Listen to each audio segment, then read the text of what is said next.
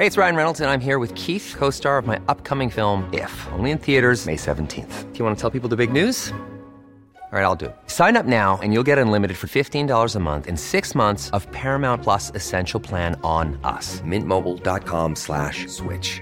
Upfront payment of $45 equivalent to $15 per month. Unlimited over 40 gigabytes per month. Face lower speeds. Videos at 480p. Active Mint customers by 531.24 get six months of Paramount Plus Essential Plan. Auto renews after six months. Offer ends May 31st, 2024. Separate Paramount Plus registration required. Terms and conditions apply if rated PG.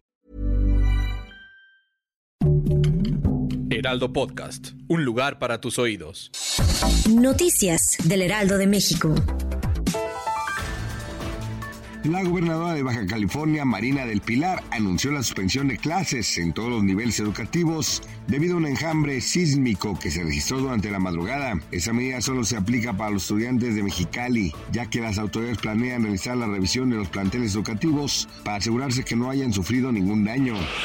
El presidente Andrés Manuel López Obrador aseguró que el Poder Judicial está secuestrado. Este comentario surgió al hacer mención sobre una reforma que no ha podido avanzar. Según el presidente, el Poder Judicial se encuentra en manos de la delincuencia de cuello blanco.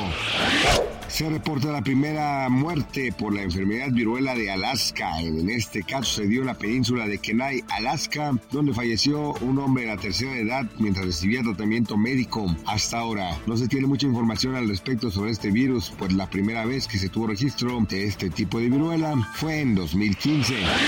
Después del empate entre los 49 de San Francisco y Kansas City, los que lograron coronarse como ganadores del Super Bowl fue el equipo de Kansas, esto tras irse a tiempos extra, donde Patrick Mahomes realizó la jugada que le daría la victoria a su equipo con un espectacular touchdown. Eso convierte a Kansas City como bicampeón de la NFL. Gracias por escucharnos, les informó José Alberto García. Noticias del Heraldo de México.